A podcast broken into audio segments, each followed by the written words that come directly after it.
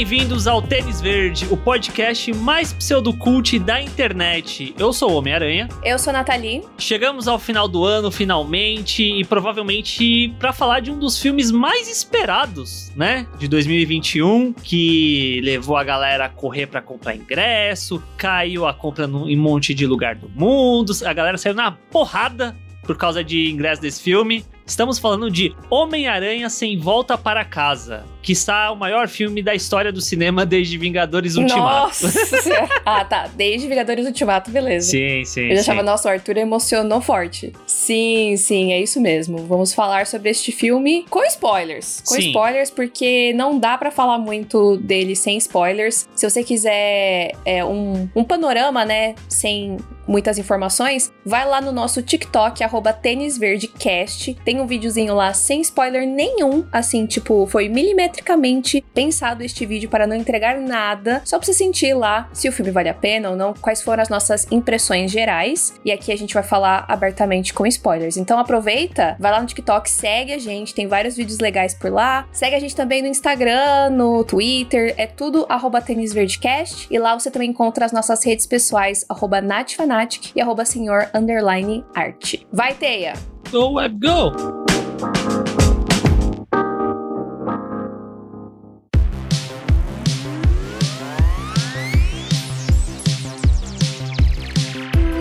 A gente nunca conversou, né, sobre Homem-Aranha de uma forma geral aqui no podcast. Então acho que até pra falar sobre o filme é interessante a gente falar sobre as nossas relações com o herói, porque eu acho que isso também impacta muito as nossas experiências com o filme. Com certeza. Então, eu sou um desses velhos que eu fui ver o primeiro filme no cinema, na época que ele saiu, que não tá, não era, não é o que é hoje, sabe? Hoje em dia tem filme de herói à torta à direito, na época não. Na época foi uma revolução e ver lá o Tobey Maguire como Homem-Aranha. O 1 e o 2 eu tenho claras lembranças de ter ido ver no cinema. O terceiro não. E aí depois eu continuei vendo, tipo, Andrew Garfield eu vi, Tom Holland continuei assistindo, mas a minha relação é, é- é bem antiga mesmo, desde lá 2002, quando eu vi o primeiro filme. Primeiro filme é complicado, o primeiro filme. Eu também conheci o Homem-Aranha através dos filmes do Tobey Maguire. Lá em 2002, né, no primeiro filme, eu não ia muito ao cinema, né? A gente, a gente já falou isso em algum episódio, que eu era uma criança pobre, né? Então eu fui conhecer Tobey Maguire como Homem-Aranha, ou alugando, ou através da digníssima Rede Globo, alguma tela quente, alguma coisa assim. E eu fiquei obcecada, pois eu queria muito ser o Peter Parker.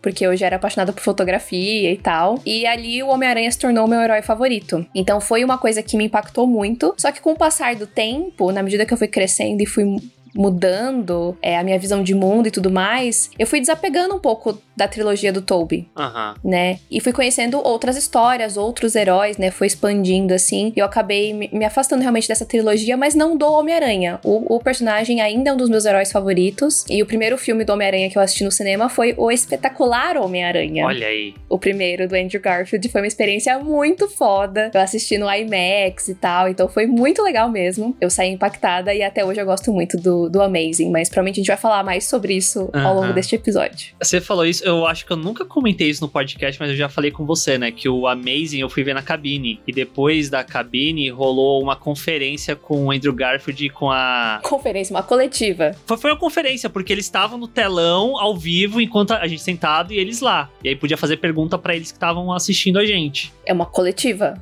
É uma coletiva, mas não era presencial.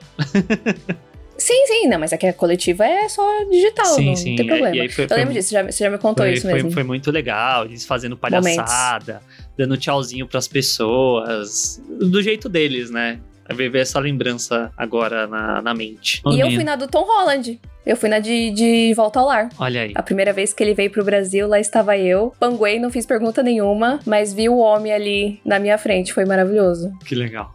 Essa foi presencial. Porque ele tava com a camiseta do Brasil, né? Isso, ele e a, e a Laura ganharam no, no final da coletiva as camisetas com os nominhos deles. E mais recentemente, né? Tanto eu quanto a Nath, a gente fez maratonas de rever todos os filmes do, do. Homem-Aranha pra se preparar pra o Sem volta para casa, porque antes da gente ver, era muita especulação. Será que vai aparecer Tobey Maguire? Será que vai aparecer Andrew Garfield? Será que eles vão vir aí? Por via das dúvidas, vamos ver o resto dos filmes. É, e eu acho que independente se eles fossem aparecer ou não, a gente tinha certeza absoluta que os vilões iriam aparecer. Sim, sim. é Então, mesmo se não rolassem dos aranhas aparecerem, eu queria, né, me relembrar um pouco dos vilões, como é que era esse babado aí, pra ficar com tudo fresco. Sim, isso é verdade. E, e rever foi, pelo menos pra mim, principalmente os filmes do Toby, foi meio que uma experiência nova, porque eu não lembrava de muita coisa dos filmes. E, e foi, foi interessante. É, a Nathalie tem uma visão bem diferente da minha em relação aos filmes, mas eu, eu gostei de ver.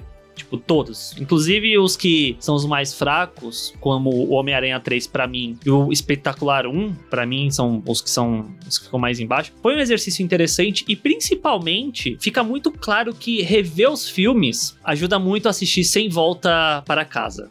Não sei se você concorda. Acho que sim. Eu acho que o filme acaba referenciando coisas bem específicas dos outros filmes, né? Dos outros aranhas. Apesar de que eu senti que eles tentam incluir ali, tipo. Eles dão umas explicadas em algumas coisas e tal. Que eu acho que, para não deixar.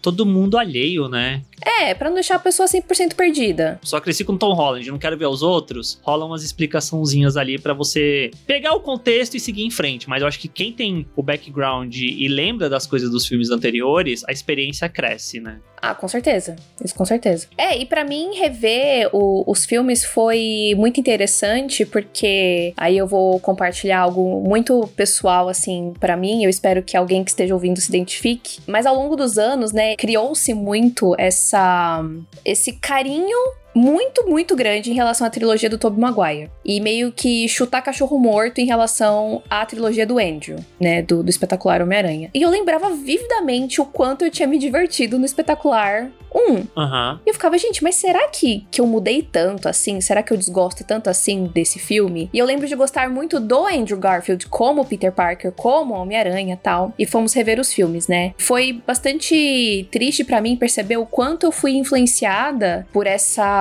esse senso coletivo de que a trilogia do Tobey Maguire é incrível e só isso importa. Aham. E que o Homem-Aranha 2 é o melhor filme do Homem-Aranha e só isso importa. E eu fui descobrir que, pra mim, as coisas são diferentes. E que eu não preciso me envergonhar disso. Uhum. E que se eu tiver uma opinião diferente, uma visão diferente, tá tudo bem, porque eu sou uma pessoa diferente. Sim, Eu sim. sou uma mulher de 29 anos que enxerga o mundo de uma forma e que homens nerds, héteros e de, sei lá, 40 anos de idade ou 50 anos de idade vão ter uma outra experiência. Então, não que eu deteste os filmes do Toby, mas eu percebi muitas coisas datadas ali em Sim. relação às personagens femininas, especialmente, que me incomodam muito, muito mesmo, e que faz eu não ter vontade de rever esses filmes, Entendi. sinceramente. É, eu revi por esse exercício, né, pra, pra relembrar, pra ver qual que é a minha percepção vendo hoje em dia, pra me preparar para esse filme, mas não são filmes que hoje eu guardo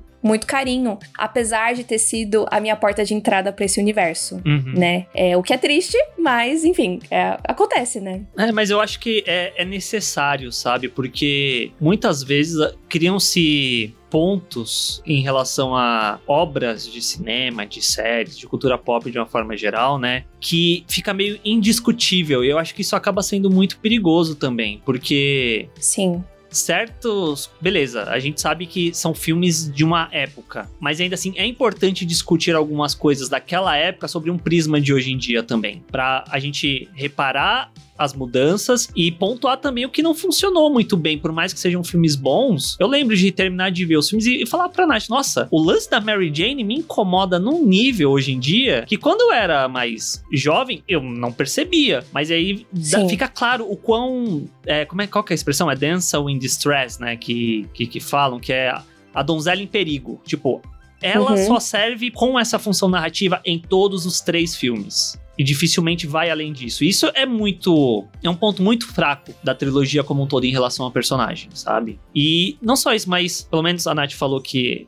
Sobre a questão de não querer rever o- os do Toby e tal. Eu gosto de muitas coisas do, do Toby. E eu tinha a impressão de que os dois primeiros do, do Toby Maguire, dirigido pelo Sam Raimi, pra mim eram, tipo, imbatíveis. Revendo, o segundo pra mim continua muito imbatível. Por mais que tenha esse problema principalmente em relação a Mary Jane, mas para baixo, na hora de formar uma lista, já fica uma coisa muito mais mesclada com os outros dois Homem-Aranha, sabe? Não, não tem esse consenso de que tudo que veio depois não presta. Com certeza. É, é uma conversa que eu e o Arthur a gente sempre tem em off, né? E é a primeira vez que a gente tá falando sobre isso no podcast. É muito engraçado, né? Porque é tantos filmes, tanto tempo e levou tanto tempo a gente falar sobre isso aqui, né? Mas de que hum, no final das contas, você não precisa. Não precisa ter essa, essa discussão de qual que é o melhor Homem-Aranha e tal. Tipo, eu acho que isso não faz sentido. Sim. Porque eu acho que, dentre todos os filmes, tem coisas positivas em uns, tem coisas negativas em outros. Uhum. E no final das contas, tem muito também de cada um. De Sim. qual geração você faz parte, de qual ator você se identifica mais, de qual versão do personagem você se identifica mais. E que, por mais que tenha a essência ali, o, o norte que vem do quadrinho, o quadrinho quadrinho também, gente, sinto muito. É uma parada muito velha. E os próprios quadrinhos vão mudando e vão trazendo novas versões e vão trazendo outros personagens. Então por que não no cinema? Por que, que no cinema todo mundo tem que ficar criticando se o, se o Peter é mais descoladinho? Ou se o Peter não é fotógrafo? Ou se o Peter tem ajuda de alguém? Tipo, eu não sei por que, que existe essa resistência tão grande, sendo que, para mim, no, nos quadrinhos, isso já é muito forte de, de explorar versões diferentes dos personagens sabe? Uhum.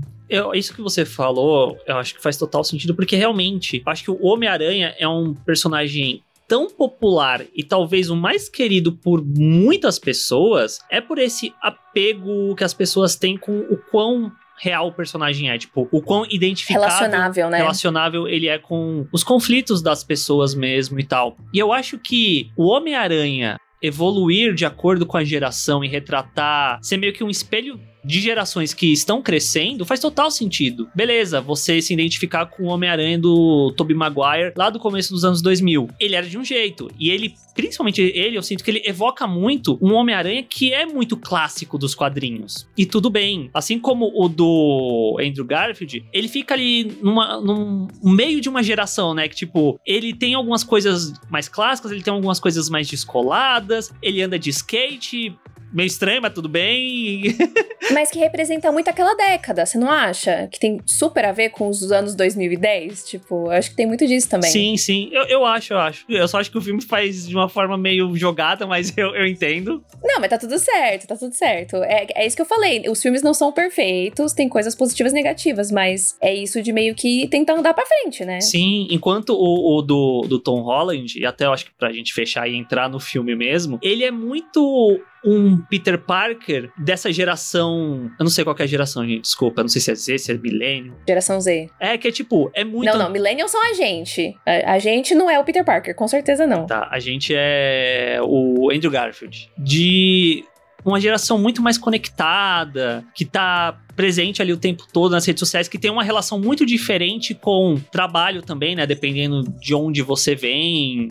Sim. Que, tipo, ah, eu, porque eu quero muito ver o Homem-Aranha, o Peter Parker tendo problemas para pagar as contas e não sei o que, tudo mais. E aí vem o meu principal ponto, e aí a gente vai falar sobre o filme mesmo, sobre o Sem Volta para Casa, que é dar tempo ao tempo. Porque a gente tá falando de três Homem-Aranhas, o Toby teve três filmes, o Andrew teve dois, e agora o Tom Holland teve três. E ao contrário dos outros dois, eu sinto que é a primeira vez que a gente vê que houve tempo para desenvolver um personagem com calma, sabe? Tipo, não é, por exemplo, o o Tobey Maguire, grandes poderes têm grandes responsabilidades. Em meia hora de filme. Tipo, ali condensado e segue. O, o Andrew tem mais tempo, mas ainda assim meio que algo que se resolve ali de uma forma meio rápida porque tem que seguir. Enquanto que o Tom Holland foi uma construção ao longo de três filmes que, pelo menos para mim, por mais que eles não batam na tecla nos dois primeiros sobre grandes poderes, grandes responsabilidades, muito disso tá presente nos dilemas que o personagem vai passando ao longo dos outros filmes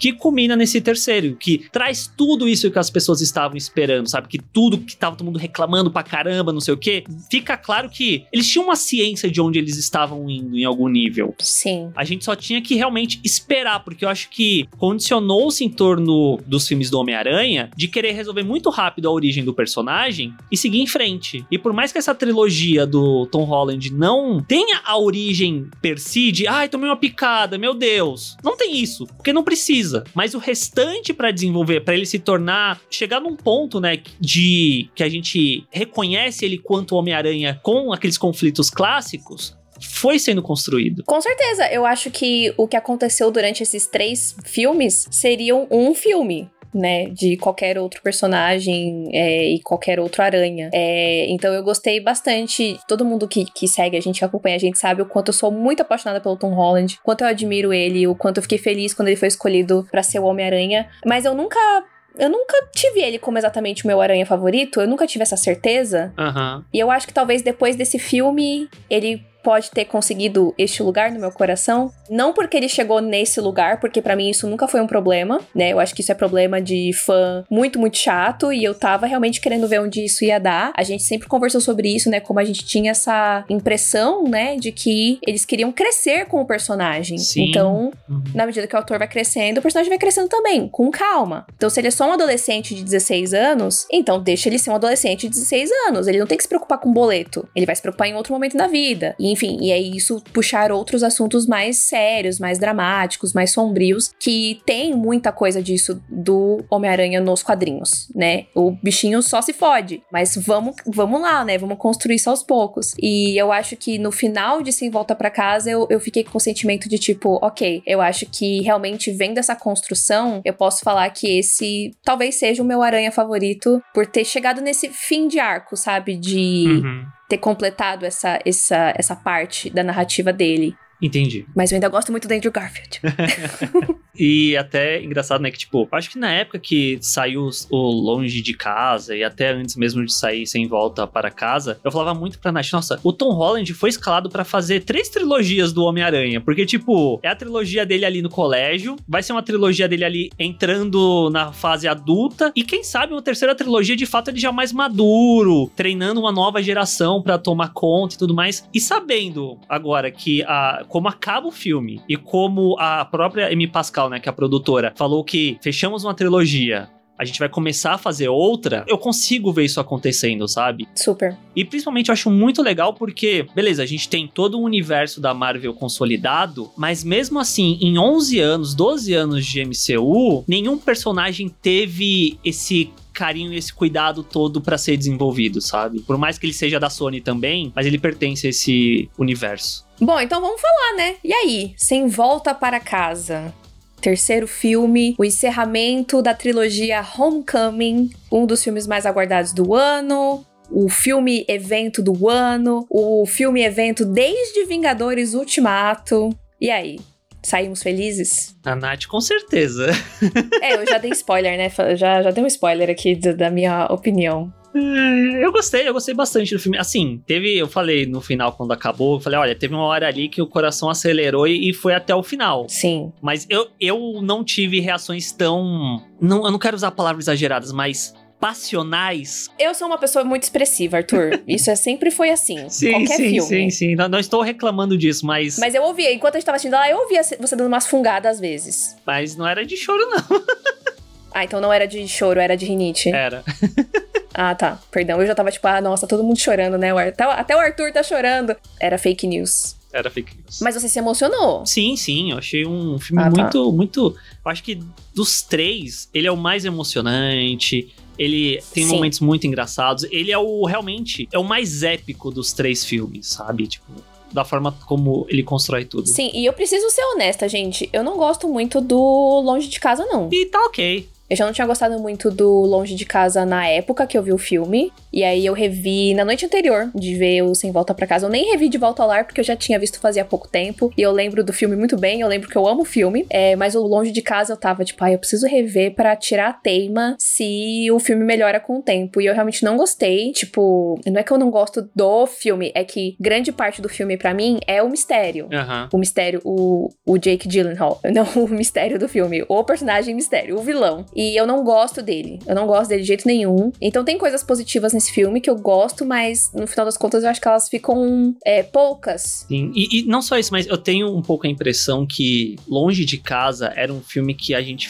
pelo menos eu fui ver, e o filme nunca me surpreendeu necessariamente. Porque era meio óbvio o caminho que ele ia tomar. Sem Volta para Casa, ele é meio parecido nesse sentido que meio que é um consenso geral que todo mundo vai sabendo exatamente o que esperar. Mas é um filme que ao mesmo tempo que entrega isso, ele sabe surpreender a gente em vários momentos de sim, sim. como ele vai entregar essas coisas, sabe? Então acho que ele acaba crescendo nesse ponto também. Com certeza. E eu acho que para mim, eu sempre senti falta desse lado mais emocional mesmo, mais dramático sabe? Eu lembro que quando eu vi o De Volta ao Lar a primeira vez, eu fiquei meio baqueada, assim, que eu, que eu fiquei, nossa, gente, mas esse filme é muito engraçado. É, ele faz muita piadinha o tempo todo tal. E eu lembro que o momento mais marcante para mim foi quando ele luta com a Butre e, e derruba todo lugar lá em cima dele. Uhum. E ele levanta, assim, ele tá.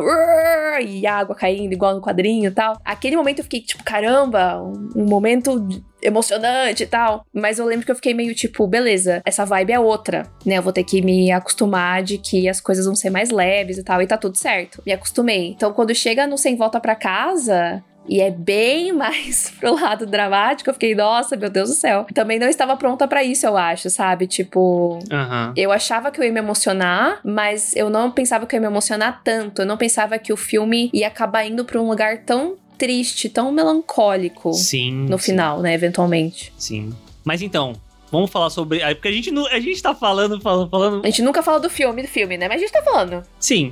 O filme abre exatamente no final, né? De Longe de Casa, com o Quentin Beck, o mistério, fazendo lá a fake news dele final, falando. Então, o. Homem-Aranha quer me, vai me matar aqui. Aí mostra lá edição, né? Tipo, me incomoda muito. Eu revi o filme também esse da gente, eu queria fazer esse desabafo. Eu acho um filme legal.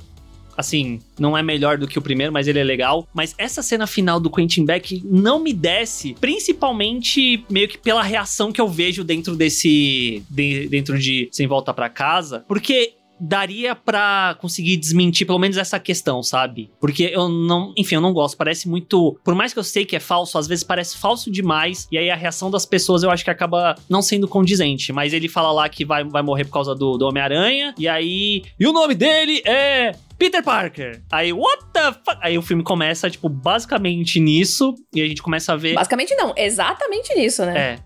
E a gente começa a ver as consequências do fato da identidade do Homem-Aranha ter sido revelada, porque dentro do MCU de uma forma geral, identidade secreta não significa nada, né? Meio que todo mundo sabe quem é os heróis e tudo mais. Então isso nunca foi um big deal de uma forma geral dentro do MCU. Mas é interessante ver que trouxeram isso pro Homem-Aranha, né? Principalmente, eu diria, dentro desse terceiro filme, porque isso é algo dos quadrinhos, né? De que ele precisa esconder quem ele é para proteger as pessoas que são próximas a ele. E aí o filme já abre tirando meio que esse porto seguro do personagem quando o mundo todo descobre quem é o Peter Parker. Mas isso que você falou que te incomoda é, na questão do vídeo do, do, do Mysterio, que é muito fake e tal, você não acha também que é uma. Crítica social foda.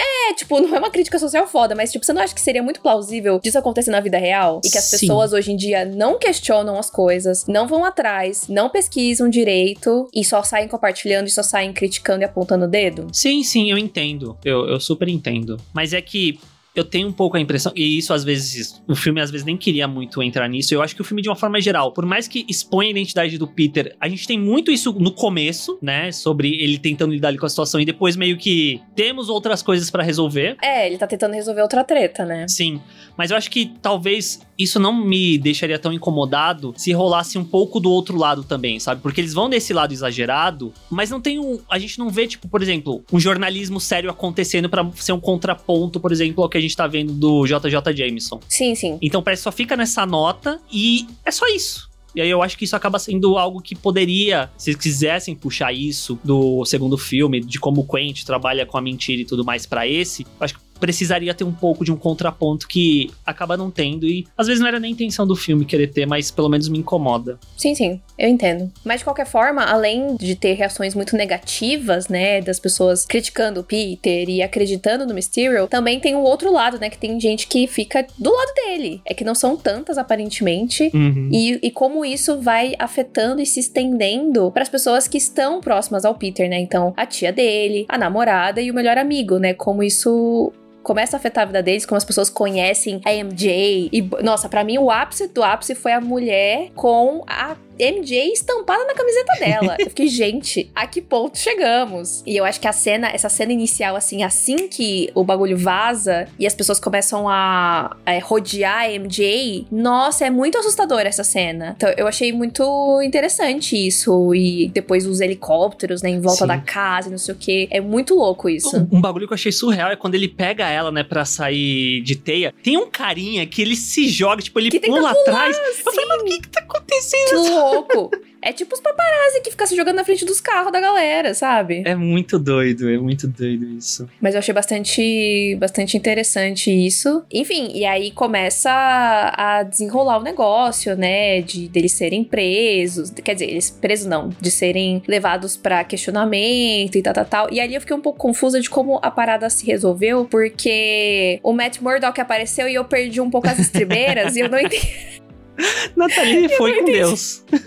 eu fui com Deus, eu não entendi a explicação dele, mas houve alguma explicação de tipo, beleza, é, juridicamente tá tudo certo, mas ainda tem opinião pública. Sim, é basicamente não, não havia provas concretas, né, de que realmente aquilo aconteceu e tudo mais. Então, meio que o Peter tinha se safado, mas aí tinha todo um lance com, com rap de material do Tony Stark e tudo mais, mas aí era uma outra questão. Mas realmente, eu acho que é complicado porque ao mesmo tempo que é muito legal você colocar o Matt Murdock ali, que traz a série do Demolidor. então, putz, de fato, é o mesmo universo. Porque lembra quando saiu a série? Não, porque pertence ao mesmo universo, mas ninguém nunca apareceu. Mas nunca ligava os negócios, né? É, ainda mais depois que a Disney criou o Disney Plus, então foi com Deus, mas não, resgataram o Matt Murdock, o que abre precedentes para outras pessoas desse universo do, das séries aparecerem, né? Quem sabe? É. Vamos, vamos ver aí. Sim. Hawkeye? Hum, vamos ver? E é foda quando ele aparece, é muito legal. Só que ao mesmo tempo é, é complicado porque, beleza, você colocou esse personagem ali que é muito legal, mas é ao mesmo tempo você tá desenvolvendo uma coisa que você ofusca aquela questão por conta do personagem aparecendo e depois ele não aparece mais. Sim, mas eu gostei assim de que tipo mostra que ele é, né, um advogado e tal, tal, tal. E aí ele, nos 45 do segundo tempo, quando você acha que tá acabando a cena e que vai ser só isso, jogam uma pedra na casa do Peter. E aí o Peter, que é o Homem-Aranha, ele vai, né, pegar. Só que quem pega primeiro? O Matt. E aí você fica tipo, uh, Demolidor! e aí o. E o Peter fica meio tipo, hum, como é que você fez isso? Aí o Matt fala, eu sou um bom advogado. Ai, gente, tudo para mim! Olha. Muito bom. Pensando agora, eu não tinha pensado até então. Mas nada impede de um Homem-Aranha 4 aí colocar o Matt junto ali com o Homem-Aranha, né? Com certeza, com certeza. É, eu sigo uma menina no TikTok, a Jay Stoops, que ela é muito fã do Demolidor, né? E tem. Ela sempre fala muito sobre como tem muitos team-ups, né? Muitos quadrinhos que o, que o Demolidor e o Homem-Aranha se unem e que isso é muito forte, né? Então, né? Nathalie, nossa, arrepiei aqui, os dois enfrentando Vicente Donofrio, o rei do crime. Nossa! Let's fucking go! Porque ele, ele é um vilão muito dos dois, né? Tipo, ele faz muito sim, parte da sim. história de um quanto do outro. Exato, exato. E aí, com isso de botar o Vicente Donofrio, tá, tá tudo junto aí, ó. Tá tudo ligado. Exato. Ouçam os nossos episódios sobre Hawkeye, que tá saindo toda semana, hein? Que tá babado isso aí. Mas é isso. Beleza. Resolve essa treta aí, né? Eles se mudam, vão lá pro apartamento do Happy, né? Pra poder ficar mais seguros e tal, e etc. Em paralelo, tem a questão da faculdade, né? O Peter, a MJ e o Ned, eles se formaram na escola e aí agora eles estão é, tendo aquele rolê, né? De escolher faculdade, é, se candidatar, esperar a resposta e etc e tal. E obviamente que essa reputação do Peter afeta diretamente como a, as universidades enxergam os três, né? Não só o Peter, mas a MJ Sim. e o Ned também. E isso faz o Peter se sentir muito culpado, porque os três não entram no MIT, que é uma faculdade de gente inteligente, é, gente muito inteligente, é muito importante e tal, e que eles estavam já tudo super se planejando como que ia ser a vida deles. Eles não conseguem. E é isso que dá o estalo, né, do Peter tentar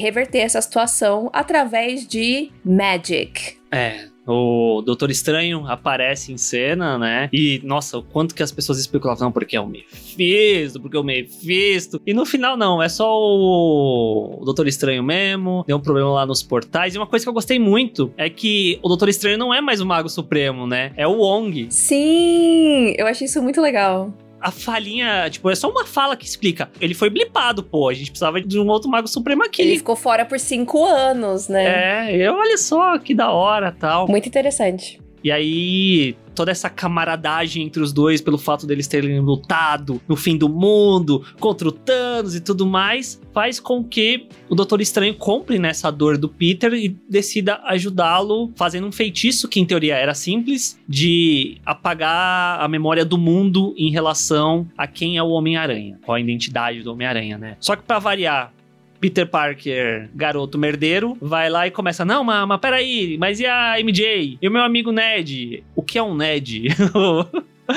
o Doutor Estranho falando: Ah, mas eu te amei! Que são as pessoas mais próximas a ele, né? Que ele não queria esquecer. É, ele só queria voltar né? onde ele tava, né? Sim, que era sim. só as pessoas que ele confiou esse segredo que sabiam, e não uhum. todo mundo. Sim, mas aí isso vai deixando o feitiço instável, né? Ao ponto que dá errado. O Doutor Estranho acho sim. que conseguiu ali segurar o que tava acontecendo, para depois o o Peter falar, ah, porque não rolou a faculdade, não sei o que, e o doutor Estranho falar, ah, mas você tentou apelar? Você tentou falar com, com a galera? Ligar pra alguém, falar com alguém. Aí o Peter não.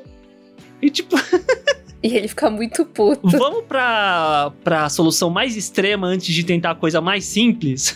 Não, e não só isso. Depois, quando a MJ e o Ned ficam sabendo do feitiço e que deu errado e que tá dando merda, ela fala para ele, tipo, puxa, mas por que, que você não perguntou pra gente? Uhum. Porque a gente teria conversado sobre isso, ao invés de você ir lá e pedir para resolver o negócio através de magia tal. Eu achei. Eu gostei muito desse diálogo dos dois, porque mostra o quanto a MJ é sensata e o quanto é, essa, essa amizade dos três, né, faz muito bem pro Peter. Sim, sim. Tipo, só que ele também precisa, né, entender que não dá pra ele querer resolver resolver as coisas tudo sozinho tal. Então, eu gostei muito uhum. da, dela ter jogado isso na cara dele de tipo, mano, você não precisava ter feito isso, a gente podia ter arrumado uma outra solução. E principalmente, eu acho que são isso eu acho que é muito nesse terceiro filme, desse relacionamento, né, que o, o Peter tem com a MJ, que eu acho que é muito saudável. De rolar uma troca, de rolar conversas, né, porque se a gente pensa nos outros filmes, muitas vezes era o, o Tobey Maguire ou o Andrew Garfield tomava a decisão, não, porque isso aqui é o melhor para você. E ele não conversava com a outra pessoa. Enquanto que aqui a gente vê que o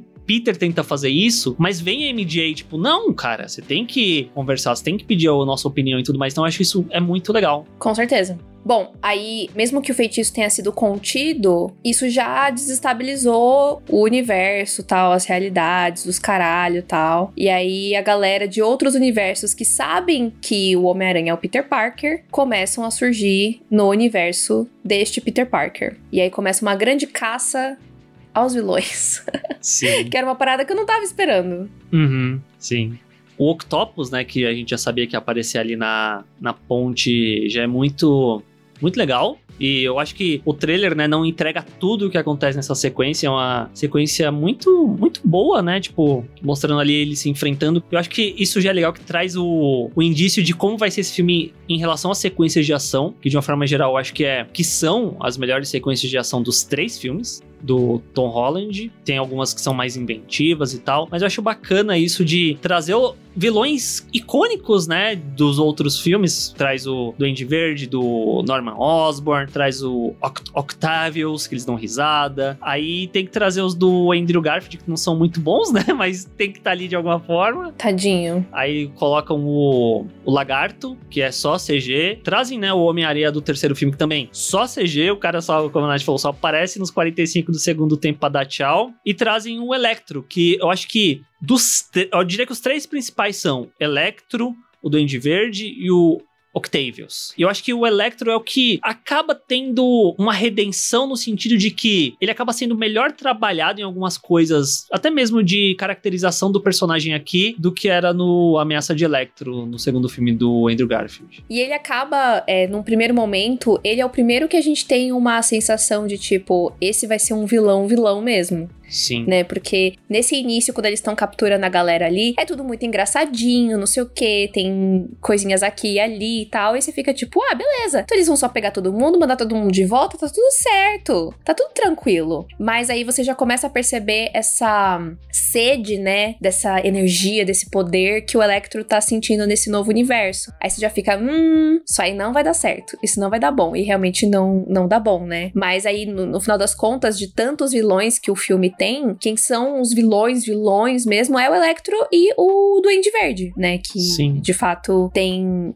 atitudes mais maléficas, né? Uhum. E o Doc Ock eventualmente se torna até um aliado, né? O que é muito legal. Sim. O que eu acho que até dialoga muito com os próprios personagens nos filmes dele, né? Tipo, como o, o Norman tem muito esse lance do médico e o monstro, de ter meio que esse conflito de personalidades tentando tomar conta do corpo, enquanto o Otto, de uma forma geral, ele era uma pessoa muito boa que foi corrompida pelas garras. Então, tudo isso volta, né, novamente. Eu acho que é muito bacana de ter esses personagens de novo, tendo interações com um outro Homem-Aranha, né? E eu não diria que é exatamente igual o Batman, porque, tipo, muito se fala que o Batman só é interessante, ele é tão interessante quanto os vilões que ele enfrenta. O Homem-Aranha, eu não diria que é o caso, ele é muito interessante por si só, por todos os conflitos Sim. mundanos dele. Mas eu acho que dentro desse filme, o Peter acaba sendo legal da forma como ele é desenvolvido, porque isso bate muito dessa relação dele com esses vilões de outros universos, e até é quase como uma forma de esses vilões servirem como uma chancela pra esse novo Homem-Aranha, né? Tipo, vamos trazer esses vilões que têm um peso muito grande, alguns mais do que outros, logicamente, pra colocar esse Homem-Aranha enfrentando, né? Porque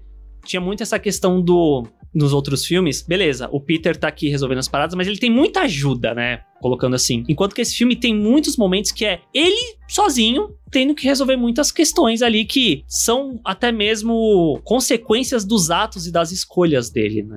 Sim. E uma outra coisa que eu achei bastante interessante é que, por mais que a gente meio que sempre soube que esse Peter Parker do Tom Holland é super inteligente e tal, assim como os outros, eu acho que nesse filme foi a primeira vez que eu fiquei tipo, esse menino realmente é muito inteligente. MIT. Tipo, co- é então, é, é- é digno de MIT mesmo, porque ele começa sozinho, ele começa a resolver ali, dar soluções de como ajudar esses vilões, Uhum. né? E eu achei isso muito, muito interessante. É porque, porque é importante falar, né, que eles capturam todos, né? E aí o, o Peter Parker descobre que esses caras vão morrer nos universos dele, né? Meio que o destino de todo mundo ali é, é, é morrer pelas mãos do, do Homem-Aranha. E aí quando o Doutor Estranho tá pra apertar lá a geringonça que vai fazer todo mundo voltar pro universo, aí o Peter começa uma briga ali com ele porque ele quer encontrar alguma outra solução. E isso muito por conta também da própria tia May de falar: não, a gente tem, tipo, não é porque é a coisa mais fácil pra você fazer que é o que você tem que fazer. Porque, basicamente, nesse ponto ainda, é muito o Peter não querendo lidar com a situação, né? Tipo, ah, beleza, não é problema meu. Vai botar cada um de volta no seu mundo e os outros Homem-Aranhas que lidem com aquilo. E a Tia May que traz um pouco dessa consciência de botar o Peter com o pé no chão, né? Tipo, não, isso aqui acabou acontecendo também por culpa minha. Então, de alguma forma, eu tenho alguma responsabilidade nisso. E aí isso parte com que ele briga ali com o Doutor Estranho, prende o Doutor Estranho lá na, na dimensão espelhada, que é uma sequência muito legal, achei visualmente muito, muito bacana. Fico com dó do, da galera que fez esses efeitos visuais até os 45 do segundo tempo, né? Misericórdia. Nossa, eu pensava muito nisso enquanto eu via Arthur. Muito. Ficava, gente, é muito difícil essas Sim. O, o crunch que deve ter rolado dessa galera trabalhando dia e noite pra entregar esse filme a tempo, né, do lançamento. E aí outra coisa que eu gostei muito é que, beleza, prendeu o Doutor Estranho, abraço. Partiu. Ele não, não continua no filme, né? E aí, de fato, já era um filme muito focado no, no Tom Holland, né, no Peter Parker. E aí fica ainda mais focado nele. O que é super positivo, né? Sim, sim. Que eu acho que isso era uma coisa muito questionada, né? De tipo, ai, nossa, mas os filmes dele sempre tem alguém, sempre tem alguém, mas é, é quase como se ele não fosse o protagonista da própria história dele e tal. E eu acho que esse filme, apesar de ter muito mais gente do que nos outros, esse pra mim é o filme que é mais dele do que todos os outros. Uhum. Então isso é muito legal. Mas sobre o Doutor Estranho, uma outra coisa que me chamou bastante atenção, que é aquela cena que a gente já tinha visto no trailer, né? Quando o Doutor Estranho tira é, é, faz uma projeção astral ali do, do, do, corpo do Peter, não sei o que, tal, tal, tal. Mesmo ele fazendo isso, ele não consegue tirar o treco da Sim. mão do Peter. Porque ele é muito foda. Peter Parker é muito foda e muito poderoso e muito forte, né? Eu acho que ao longo desse filme a gente fica muito consciente da força desse personagem, tanto física quanto emocional, né? Às vezes que ele quebra e ele volta. Então eu achei isso muito legal. E também um detalhe que é tão detalhe, mas tão detalhe, mas me deixou tão feliz que quando ele tá na projeção astral, que ele tá é, sentindo lá o, o sentido aranha dele, que tem um desenho assim em volta da cabeça dele, bem discretinho. Olha só, eu não, eu não reparei. É igual do Aranha Verso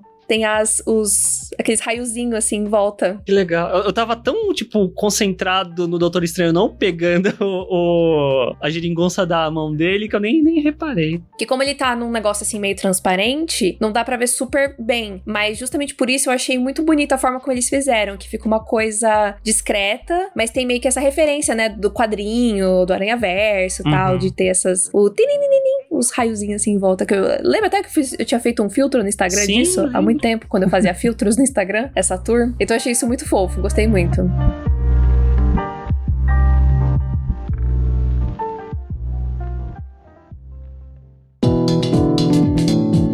Bom, e como né, nem tudo são flores na vida de Peter Parker, eventualmente, quando eles estão ali tentando encontrar a cura pro, pros vilões, o, de novo, o sentido aranha dele dá aquela agitadinha e ele percebe que não dá para confiar no Norman. E eu gosto muito, eu gosto muito dessa, dessa cena, que é uma coisa também que sempre me incomodou um pouco nos filmes do Tom Holland, é que eu entendo que a identidade visual do filme, tipo, em questão de fotografia mesmo, é muito o universo da Marvel. Então ele tem que meio que se adequar ali ao que a Marvel costuma fazer. Enquanto que os filmes, principalmente do Sanheim, eles têm uma identidade visual que eu acho que é muito mais característica, tem mais personalidade mesmo, como que ele brinca muito com ângulos, com zooms e tudo mais, que em alguns pontos até evoca um pouco filmes de terror, que acaba sendo muito bacana. E dentro desse Sem Volta para Casa, tem alguns momentos que eu acho que fotograficamente mesmo falando, é um filme inspirado, sabe? E essa parte, eu realmente fiquei, nossa, eu, eu prestei atenção, sabe? Alguma coisa me capturou nisso, de ele usar o dolly zoom, né? Que é um efeito que ficou muito consagrado por conta do Hitchcock, de que ao mesmo tempo que você dá zoom in ou zoom out, você mexe a, a câmera para frente ou para trás para dar um efeito, né? Tipo,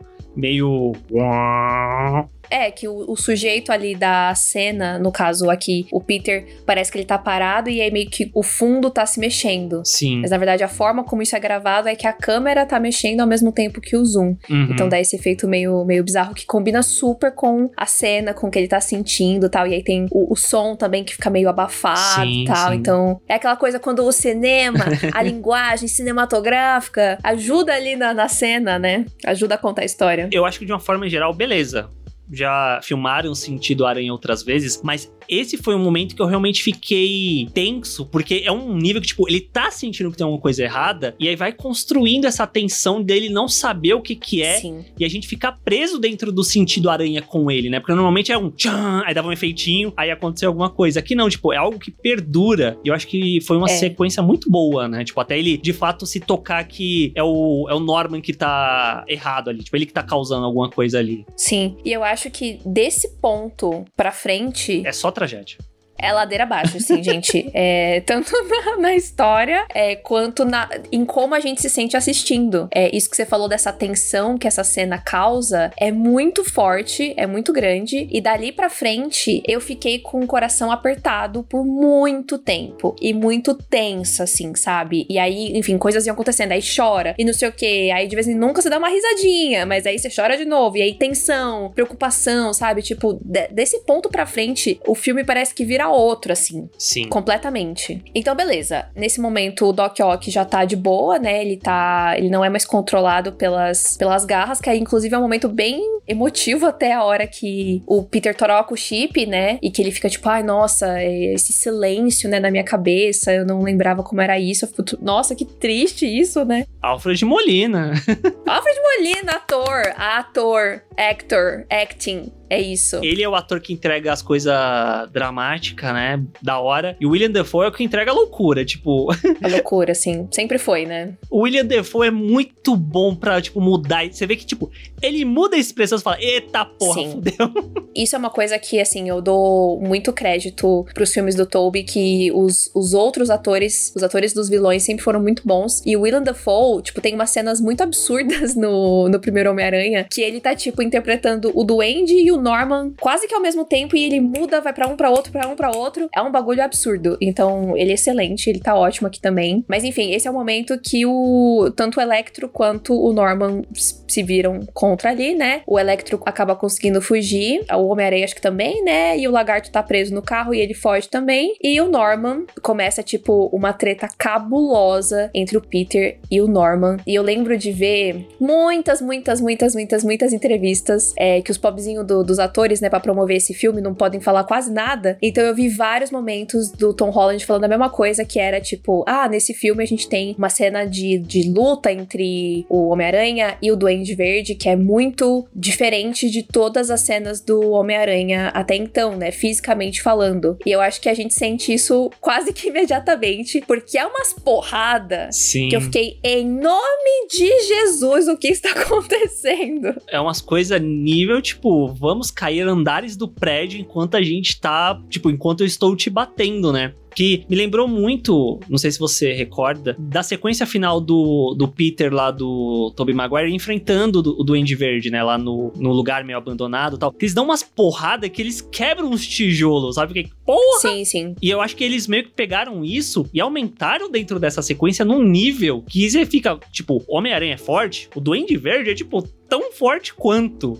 E aí é, é, algo surreal de ver os dois brigando. E volta na questão de que esse filme é muito dramático. Então, não tem gracinha, não tem piadinha, não tem, sabe, essa, essa coisa que é característica do Homem-Aranha. Não alivia. Não alivia, né? É porrada, porrada, o menino tá cada vez mais machucado, mais sangrando. É, e aí a tia May tá saindo, né, do, do prédio, que a gente tá preocupada com ela também. E o negócio não acaba, sabe? Tipo, eu fiquei muito tensa nessa hora. E tem até o momento que eles estão no corredor, né? Antes de quebrar o corredor. E o Peter dá aquela, aquele trucão assim, que eu acho que até o Demolidor já chegou a fazer isso em alguma cena, de pisar na, na, na parede uhum. e descer com um soco. Nossa, me deu flashbacks assim de Demolidor, eu fiquei emocionada. Olha, foi, foi intenso. Foi uhum. intenso essa cena. E aí isso culmina em um dos momentos mais tristes desse filme. Eu vou tentar falar sobre isso sem chorar, que eu já fiquei bugada agora só de lembrar.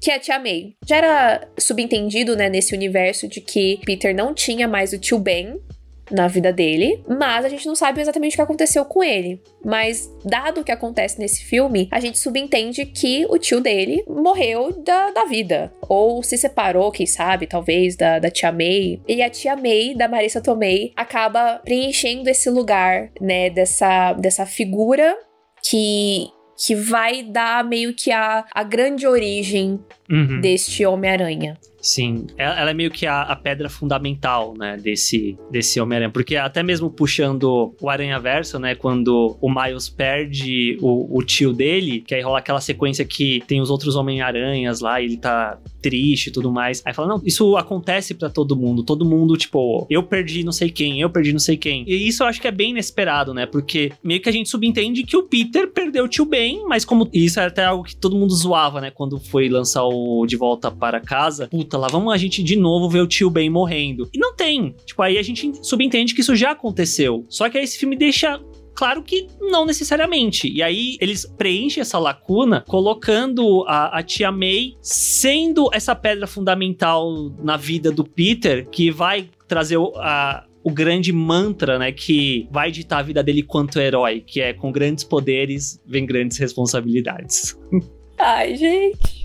Foi um surto esse momento, foi um surto, porque na hora que ela falou, ela tava machucada, né? Porque o Duende Verde joga uma bomba lá e tal. E aí rolou uma comemoração, assim, né, no cinema, quando ela falou a frase, tipo, uau, isso foi dito, mas eu acho que ninguém. Acho que não sei se a galera. Pelo menos eu, para mim não caiu a ficha de que essa frase vem com essa outra etapa que é o Peter perder essa pessoa. Uhum. Né? E aí, em seguida, ela não tá bem, ele percebe que ela não tá bem e tal. E aí a gente tem a morte da Tia May. Meu Deus, que negócio triste. Meu Deus, meu Deus, meu Deus. Eu sempre gostei muito da Tia May, da, da Marissa Tomei. É, eu gostava do fato de que, tipo, se a gente tem um Peter jovem, por que não uma Tia May jovem? Tipo, para mim isso faz muito sentido. Uhum. Eu gostava, gosto muito da, da química dos dois. Eu acho que eles sempre tiveram uma sinergia muito boa. E, e, de novo, eu acho que é você conseguir desenvolver as coisas com calma, né? Porque é uma coisa que você até pontuou, né, do filme do, do Tobey Maguire que tem ali o tio Ben, aí eles brigam do nada, e aí o, o tio Ben morre. E aí meio que é isso. Sim. Eu acho que por mais que a tia May, dentro dessa trilogia, não seja uma personagem principal, ela tem momentos com o Peter ao longo da trilogia. De cumplicidade, né? De aproximação. É, sim. Eu lembro muito no primeiro filme sobre ela com ele ali comendo no restaurante, eles conversando. Dentro do segundo filme, todo lance dela, ah, não, leva o uniforme. E eles conversando também. No final, ele voltando para casa e tudo mais. Nesse terceiro terceiro filme também tem alguns momentos entre eles que ela tá lá sempre martelando sobre a questão da moralidade, de fazer o que é o certo e tal. E aí, quando culmina no fato dela tentando fazer o certo também, que é ela tentar uh, usar o antídoto no Duende Verde e acabando e acabar morrendo, né? Eu acho que a carga emocional ela é concretizada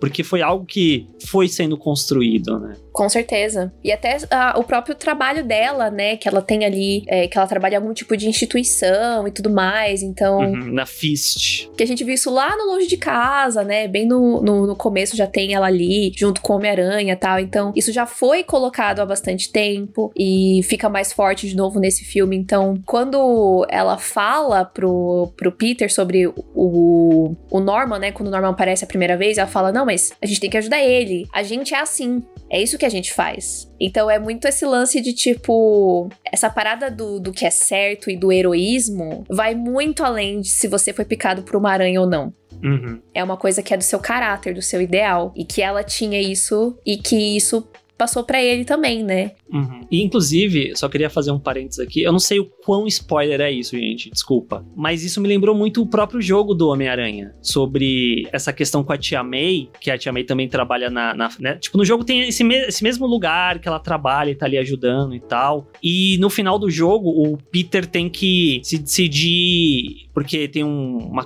tem alguma coisa que tá acontecendo, ele só tem um antídoto. Ele pode usar esse antídoto para salvar a Tia May ou para tipo, ajudar a salvar a cidade. E aí ele tá, tipo, crente que ele, não, o que eu vou usar para salvar a Tia May, Tia May, não sei o quê. Ele chega no final, ela, os dois conversam, ela tá deitada na cama lá, e aí ele opta por não salvar ela para salvar as outras pessoas. E aí ela Nossa. morre. E eu fiquei, caramba. E bate Forte, muito hein? nisso de do como ela criou ele, sabe? Tipo, uhum. pra ser altruísta. Sim.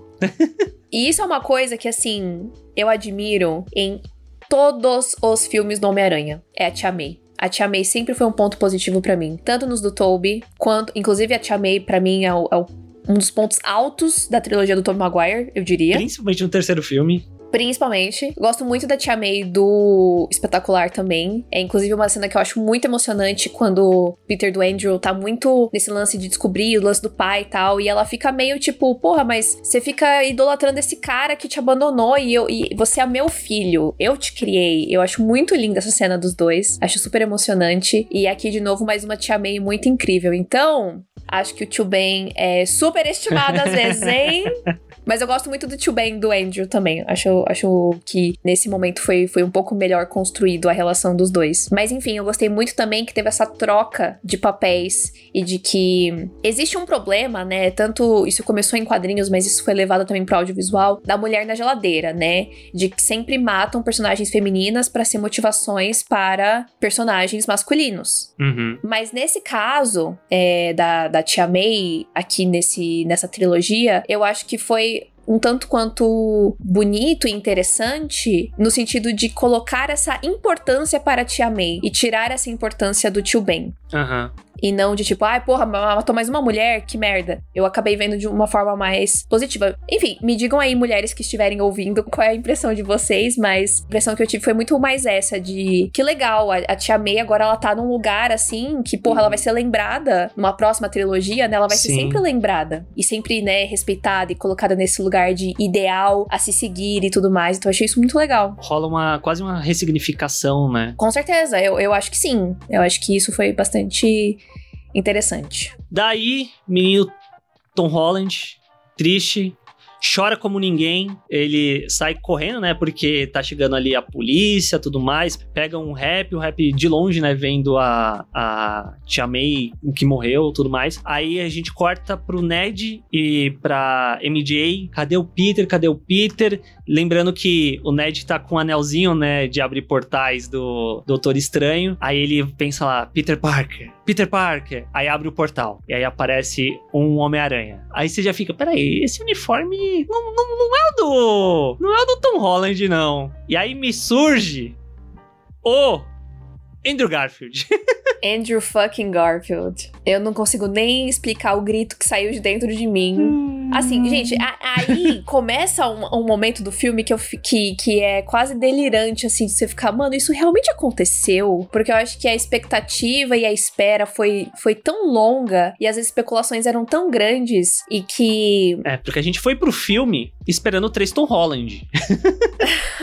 e eu falei isso pro Arthur antes da gente começar a gravar, que eu fiquei, tipo, bugada. Eu falei, nossa, a gente viu o filme, né? É, é, foi uma coisa que a gente esperou tanto que quando chega finalmente é um negócio meio bizarro. E eu não esperava que, quando aparecesse, né, outros Homens-Aranhas, que eles teriam uma participação tão grande como foi que aconteceu. Uhum. Não foi só uma coisa, ah, apareceu aqui, fez um fufu, voou aqui, jogou uma teia pra lá e tchau. Eles têm um papel tão fundamental neste filme, em tantos aspectos, tanto para ajudar com os vilões quanto para ajudar com o desenvolvimento deste Peter que a gente tá acompanhando, que eu fiquei absolutamente chocada. Que isso, é, de fato, por mais que a gente esperasse que eles fossem aparecer, de maneira nenhuma eu pensava que ia ser uma coisa tão é, substancial como foi, sabe? Sim. Tipo, não foi, ah, vamos aproveitar aqui este momento de, de referência, de easter egg, de fanservice que ele vai passar rápido. Não, a gente teve, assim, mimos tantos mimos, vai render tanto vídeo no TikTok, Arthur. Você não tem noção como as pessoas vão fazer vídeo de edição desses três juntos, que vai ser uma loucura. Vai ser uma loucura. Mas enfim, o Andrew Garfield aparece. Surtos. Acho muito engraçado como a MJ fica desconfiada, né? Porque ela é sempre desconfiada. E ele fica tentando se provar ali, né? De que ele é o Homem-Aranha. E aí é, o Ned vai tentar chamar o Peter deles, né? E aí surge outro Peter Parker. Que de novo não é o Tom Holland. E esse não tá vestido de Homem-Aranha, né? Esse é só um cara normal. Esse cara tá perdido aí, né? E é o Tobey Maguire. Bom, neste momento, assim, nossas almas saíram dos nossos corpos e entregamos para, para Deus. Porque foi muito bizarro ver os dois juntos. E aí eles têm meio que uma, uma troca de teias ali. Sim, mas eu acho que talvez eu acho que o que mais me choca é ver como o Tobey Maguire envelheceu. Sim, passou muito tempo. Ele já não era exatamente jovem, né? E aí Sim. passou muito tempo. Eu acho hum. que ele não é exatamente uma pessoa muito cuidadosa consigo mesma também. É. Ou, ou ele aceitou envelhecer, sabe? Sim.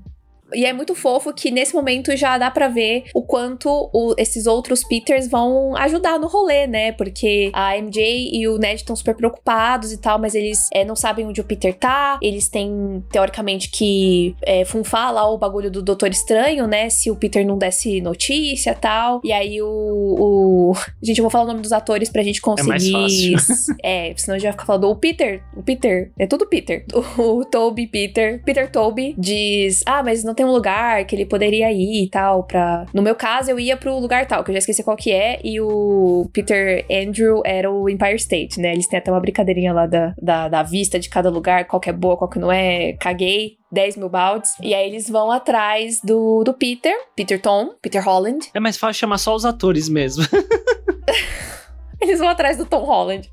Ai, que difícil, né? Eles vão atrás do Tom Holland. Ele tá lá, tadinho, acabadíssimo, desiludido tal. E aí tem. Nossa, é, é tão linda essa cena quando chega a MJ e o Ned. E os dois abraçam ele. E ele tá, tipo, chorando copiosamente. E é só isso a cena. E é tão lindo. Nossa, Uhum. Eu fiquei abalada demais. A MJ fala, né? Tipo, ah, mas tem, outras pessoas aqui que querem te ver, querem te ajudar, alguma coisa assim, né? Aí, a clássica cena de olha para cima, tá os dois lá, tipo. E tem uma silhueta!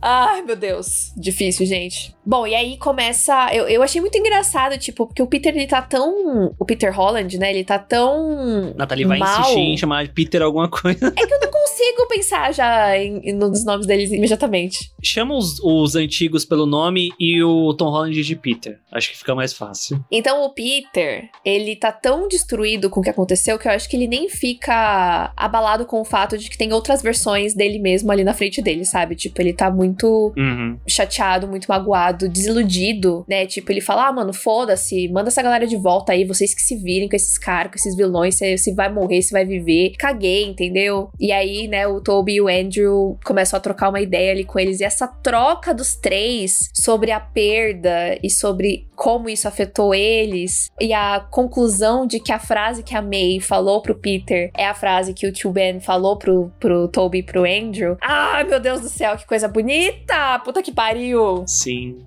E eu, eu acho tudo isso muito legal. Gosto demais. E eu gosto também como é um filme que também tem um carinho muito grande pelo, pelo Andrew. Porque ele foi o. O Homem-Aranha que não teve a chance de completar, né, uma trilogia, de ter uma história totalmente desenvolvida. E aqui a gente tem um pouco uns vislumbres, principalmente do que ele fala sobre o que aconteceu, né, depois dele ter perdido a Gwen. Que inclusive é um outro detalhe muito legal, que o, o Peter perdeu a Tia May, né, o Toby fala, ah, eu perdi meu tio Ben. E o Andrew, ele não fala do tio Ben, ele fala da Gwen. Tipo, a perda da Gwen foi tão forte, tão sentida pra ele, que ele fala que, tipo, depois disso, ele seguiu em frente, mas ele parou de segurar os socos, ele passou a ser mais vingativo. Então você. A gente tem uma ideia de que ele é um Peter, de que ele é um Homem-Aranha, que aparentemente ele cruzou algumas linhas, sabe? Que a gente não espera que o Homem-Aranha cruze. Sim. Bom, e aí eles trocam várias ideias, muito bonito, e eles chegam à conclusão de que eles podem, tipo, ajudar os vilões, né? Ao invés de só mandar eles de volta, de realmente encontrar a cura, porque é assim que eles são, né? Porque é assim que eles. É assim que eles rolam, né? É assim que eles agem. E aí começa uma sequência muito bonitinha também, né? De. Ai, gente, o Andrew Garfield, é, é, eu, eu falei sobre isso quando eu terminei de assistir os filmes do espetacular. Falei pro Arthur, postei no Twitter, falei, gente, os melhores Funko Pops estavam nesse filme. porque o aranha dele tá sempre com um acessório, né? Tá com o chapeuzinho lá da, da graduação, junto com a máscara do Homem-Aranha, tá de bombeiro, tá de tá doente com uma touquinha, cachecol, e aqui lá está ele com a roupa do Homem-Aranha, só que com um jalequinho de cientista e luvinhas. Eu já quero esse, esse Funko, por favor. É, e eles começam a, a desenvolver as paradas lá, e dá pra ver de novo muito isso, né, de que o, o Andrew tem essa, essa tristeza muito grande, né, pela perda da Gwen, quando ele vê a MJ e o Peter juntos e tal. Então, ele é muito esse, esse aranha dolorido, né, doído, sofrido. Ai, que dó, que vontade de abraçar e proteger. Ele é perfeito. Bom, e é isso, né? Eles conseguem arrumar a cura pra todo mundo. Eles bolam o plano de atrair todos eles pra um ponto, que é ali a, a Estátua da Liberdade, que tá rolando a reforma ali pra colocar o escudo do Capitão América na Estátua da Liberdade. Sim. E aí, de novo, rola uma se- umas sequências ali, uma troca entre eles. E principalmente, né, uma troca entre o, o Toby e o Andrew, que é muito legal, né? Tipo, deles conversando, aí se alonga aqui, aí ele vai ajudar o outro a arrumar Aham. um bar, que, que é bem. Sim. Bem legal, né? E aí chegam os vilões, começa toda a sequência, rola muito disso no começo deles não se entenderem, né? Porque o Homem-Aranha trabalha sozinho, pelo menos era assim no antigamente. Aí o Tom Holland tem que falar: peraí, gente, vamos lá, vamos coordenar isso, vamos, vamos fazer isso dar certo, fazer acontecer. E eles começam, né, a conseguir usar os antídotos nos vilões. E aí tem a ceninha que tava no trailer da, da MJ caindo. Já, já para puxar es- essa cena e aproveitar que a gente tava falando do Andrew, né? Que ela cai, aí o, o Tom Holland vai lá, não, eu vou salvar. Aí não salva, porque tem chegou lá o Duende Verde, né? E aí logo em seguida corta pro Andrew, tipo, ele se joga, consegue pegar a MJ. Eu acho que tem a sequência que é realmente de, de cortar o Ai. coração, que é a reação dele, tipo, porque ele, ele não conseguiu salvar a Gwen, mas ele conseguiu salvar a MJ. E aí você vê que, tipo, o olho dele fica marejado, né? Tipo, É. Não, ele começa a chorar mesmo. Tipo, Sim. ele fica com a voz embargada. Tipo, tipo, você tá bem? Ela tô. E ele, tipo, ah, tá bom. E ele tá, tipo, super mexido, assim, de beleza, eu, eu, eu, eu salvei. E, e quando ele fala da Gwen, lá na- no primeiro momento, ele fala, ela era a minha MJ. Então eu acho que ele, assim, mais do que nunca, ele tá enxergando muito a Gwen nela, Uhum. né? É, porque de certa forma, né, a, a MJ, eu acho que ela é muito como ela é por causa da Gwen que veio antes também, que ela já era muito diferente da. Com certeza. Da Mary Jane lá do Tobey Maguire, né? Porque ela realmente estava tentando ajudar ali o, o Peter de alguma forma e tal. E eu, eu até conversei com a Nath depois que a gente saiu do filme, que para mim isso é muito a conclusão que o Andrew não teve, né? De a gente vê a Nath falando como ele é amargurado, ele é doído, ele realmente se tornou alguém mais vingativo pelo fato de ele não ter salvado a Gwen. E ele salvar a MJ dentro desse momento, dentro desse filme, é quase como se fosse ele conseguindo fazer as pazes com ele mesmo em relação a isso. É, que ele é um herói. Uhum. E de que ele pode fazer o bem, que ele consegue ajudar as pessoas e salvar as pessoas. Eu achei muito. Porque quando. Assim, no primeiro momento que essa cena apareceu, as pessoas já falaram: não, porque tem que ser o Andrew Garfield, o Andrew Garfield tem que vir, tem que salvar e não sei o quê. É, e de novo, essa TikToker que eu gosto muito, a Jay Stubbs, falou uma parada que eu concordei muito na época, que era de. O filme é do Tom Holland. Não dá pra gente ficar tirando o protagonismo dele para resolver a história de outros personagens. Só que como este filme é tão do Tom Holland e ele já estava tão bem desenvolvido até esse ponto que ter essa pequena ceninha para ter esse mínimo de fechamento pro Andrew foi muito legal. E aí eu acho que foi, foi bacana, sabe? Mas se fosse. Se isso acontecesse em outros filmes, no sentido de que não tinha tanto espaço para desenvolver o personagem do Peter, e ainda o tempo que tem vai colocar outro personagem pra ir lá fazer coisa e tal, aí ia ficar meio, mano, uhum. complicado, entendeu? Mas eu acho que a coisa ficou tão bem distribuída aqui que eu falei, não, legal, bacana que fizeram isso. Eu gosto muito do Andrew Garfield, eu acho que ele mereceu esse, esse aconchego, assim, sabe? Eu acho que foi muito fofo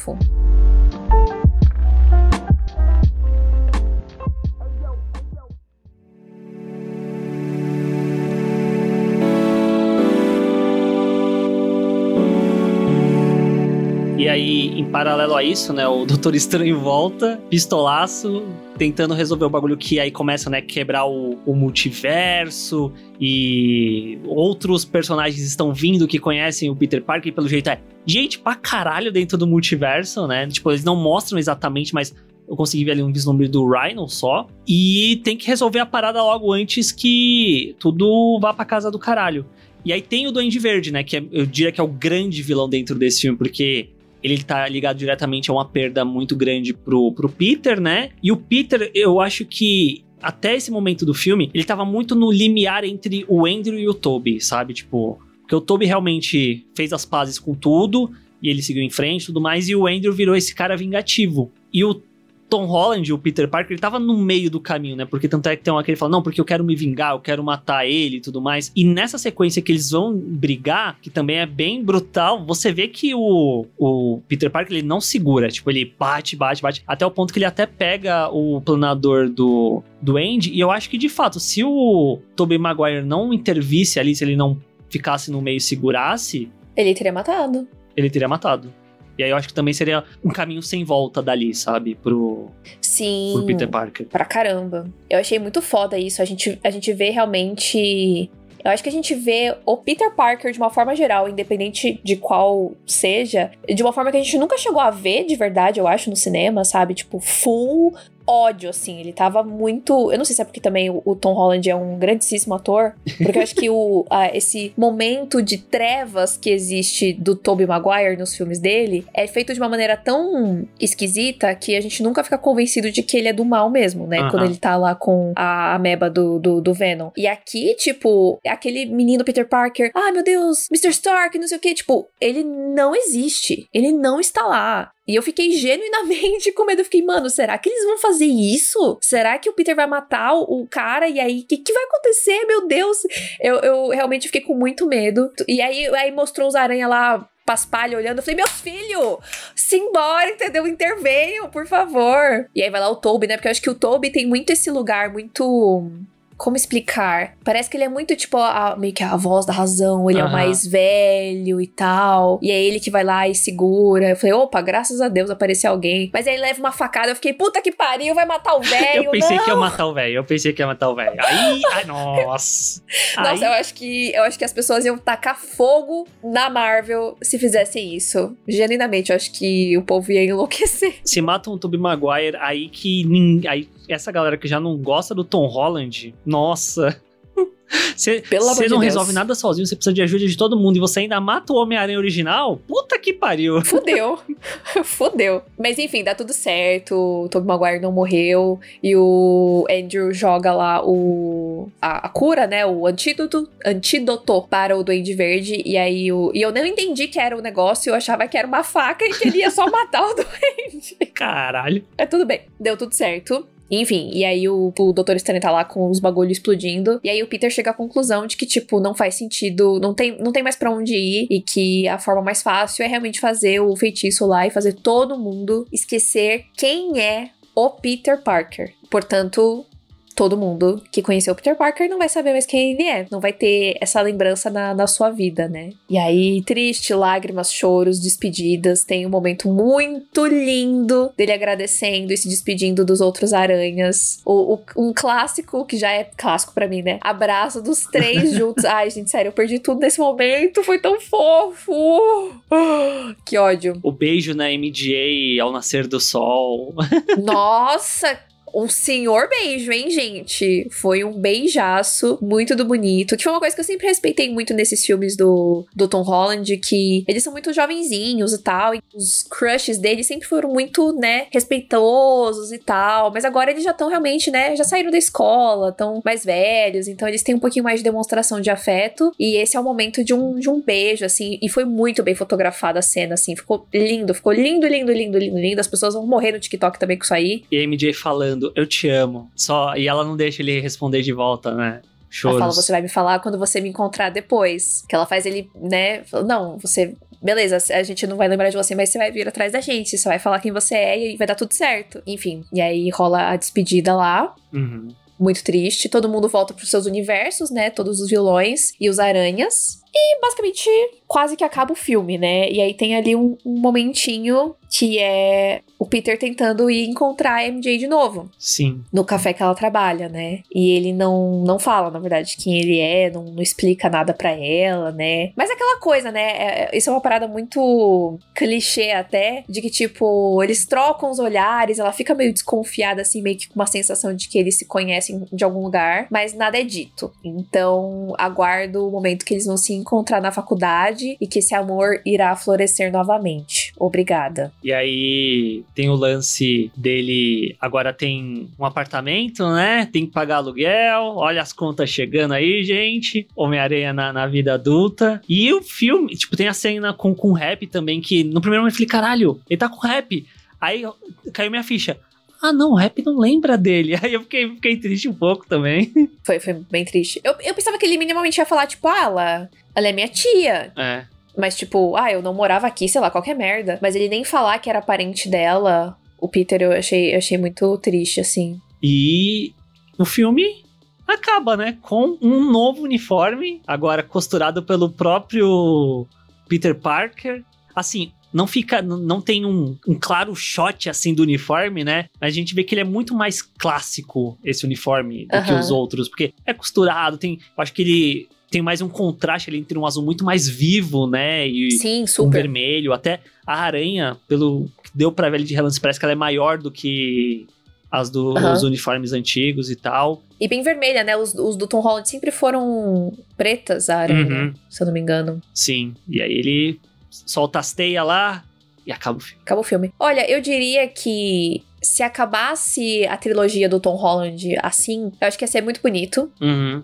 E muito triste. E muito triste, é, mas, mas muito bonito também. Tipo, é realmente um arco, né? É claro que, graças a Deus, aí Pascal falou que vai fazer uma nova trilogia com o Tom Holland, mas fechou realmente um capítulo. Sim. Né, da, da vida dele. E eu acho que a forma como foi feito ficou muito bacana. E, né, acaba, né, que vai agradar muitas pessoas, eu imagino, né, que vai agradar muitas pessoas que reclamaram durante todos esses anos do Tom Holland. Ah, porque ele é mimado. Ah, porque todo mundo tá sempre ajudando ele. Ah, porque tem que ter sempre alguém com ele. Ah, porque ele não paga conta, tal, tal, tal. E aqui, no final, tipo, o menino tá sozinho, largado, não tem ninguém, ninguém sabe quem ele é. E teve que arrumar um lugar para morar porque ele ficou sem, sem família, sem casa, sem nada né? Ele basicamente virou o Homem-Aranha clássico, né? Sim. Só que no, no próprio caminho dele. E que fez um, um sacrifício, né? Tipo, grande. Um gran considerável. É, e, e, e, eu super imagino, beleza, ele chegou num ponto de um Homem-Aranha clássico, né? Do que todo mundo imagina como o que é um Homem-Aranha, mas dado que a gente teve dentro dessa trilogia, eu acho muito fácil que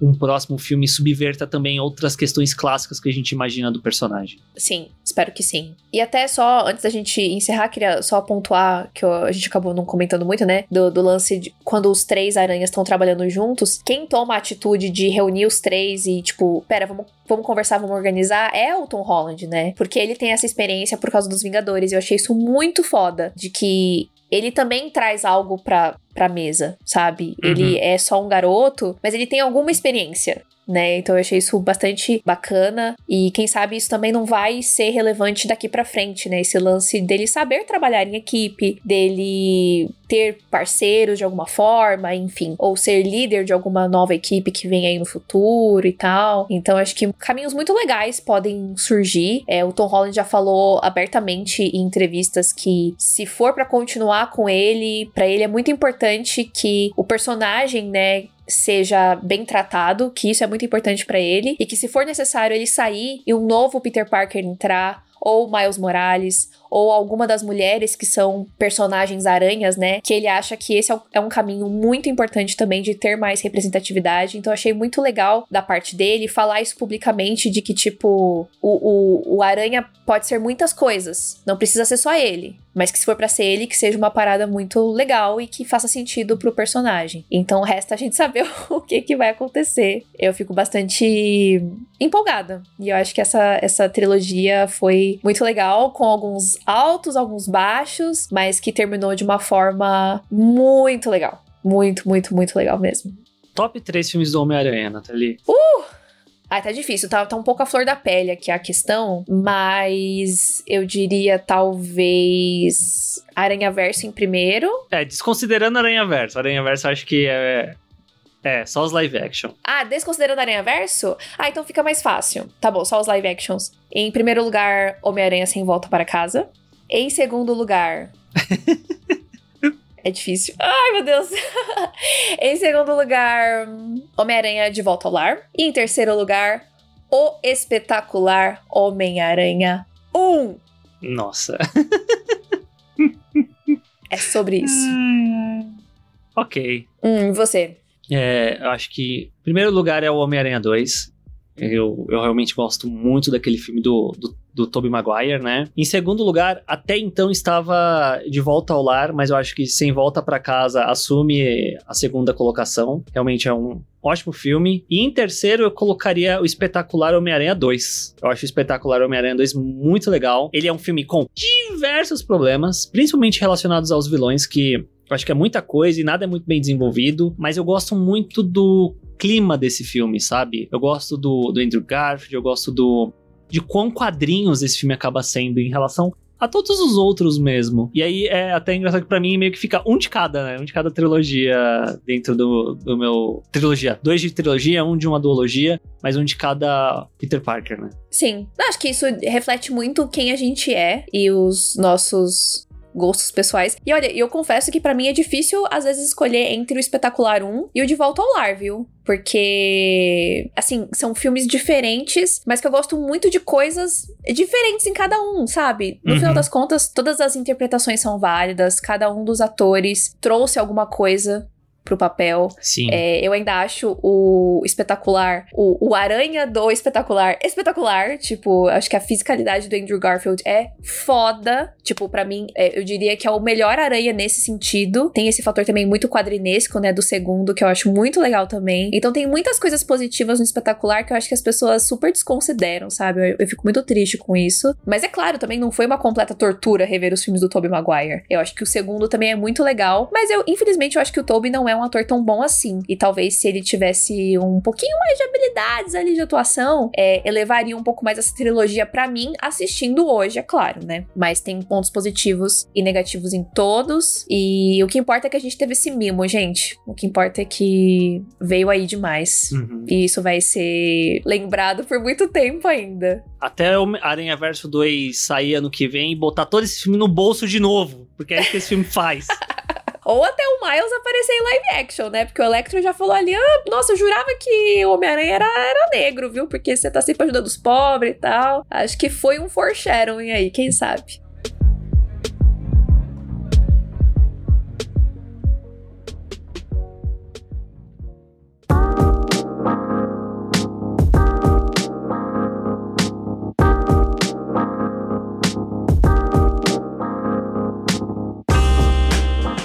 Isso, gente. Esse foi o nosso episódio longuíssimo de Homem-Aranha sem volta para casa. Falamos de todos os Homem-Aranha. E Homem-Aranha de uma forma geral, né? É, sim, é uma grande homenagem, uma grande ode à história desse personagem nos cinemas, no live action. Digam aí pra gente no, nas nossas redes sociais, né? Fala nos comentários. Diga nas nossas redes sociais no arroba senhor underline art, arroba natfanatic, arroba tênisverdecast, o que vocês acharam do filme, se vocês gostaram, qual é o Homem-Aranha favorito de vocês vocês. Segue a gente em todas essas redes sociais também. Eu acho que é isso, né? Sim, e aproveita que tem vídeo sobre todos os Homens-Aranhas nas nossas redes sociais, viu? Tanto no Instagram quanto no TikTok. Tem curiosidade sobre todas as trilogias e até sobre o filme que nunca existiu oh. do Homem-Aranha. Então oh. vão lá assistir, que foi muito legal, foi muito especial essa minissérie aí que a gente fez. E é isso. Miranha Verso live action aconteceu. Vamos aguardar os próximos capítulos deste personagem. Até semana que vem, gente. Até. Tchau!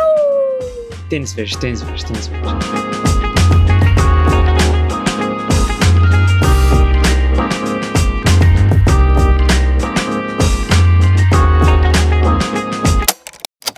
Amém. E, Nath, a gente esqueceu a cena pós-crédito. KKK. Olha, eu diria que a, a cena pós-crédito, né, que é, que é logo em seguida do crédito ali, é uma das cenas mais decepcionantes. Acho que é uma das cenas mais decepcionantes para mim de filmes de herói. É, o Venom 2 já é um filme merda. E aí todo mundo fala, não, o filme só presta por conta da cena pós-créditos, que é o Venom e o Tom Hardy indo pro universo do Homem-Aranha. E, tipo, o filme acontece e em nenhum momento passou pela minha cabeça, ué, cadê o Venom? Aí vem a cena pós-créditos, o Ed Brock tá bebaço, e aí falou, vou lá pra Nova York, sei lá o que, vou, vou atrás desse Homem-Aranha. Ele tá falando com o moço de Ted Laço, esse, acho que foi a melhor parte dessa Sim. cena é que o ator do Dani Rojas conseguiu um job. Mas como Ed Brock não é desse universo, ele vai embora quando todos os outros vão. E aí é isso, gente. A cena mais. Tipo, tem um, um, detalhe. É, mas fica ali a gosminha do menino Venom, é, né? Ficou o simbionte dentro do. Um, um pedacinho do simbionte nesse universo que significa o quê? O uniforme preto significa é, um outro Venom dentro desse universo em algum momento? Não sei. Mas de uma forma geral é extremamente inútil essa sequência. Sim. E aí a última cena pós-crédito, depois de todos os créditos mesmo, aí essa é babado, que é basicamente um teaser de Doutor Estranho 2, que acho que ninguém tava esperando. Sim. ninguém tava pronto para isso. E é muito foda. Não consigo nem falar direito sobre, porque apareceu tanta coisa. Uhum. Porém, quem viu o What If já, já tá sabendo daquele Doutor Estranho meio do mal lá. E acho que vai ser muito foda. Que é isso, gente. E é isso, né? Nenhuma pista sobre o futuro de Peter Parker.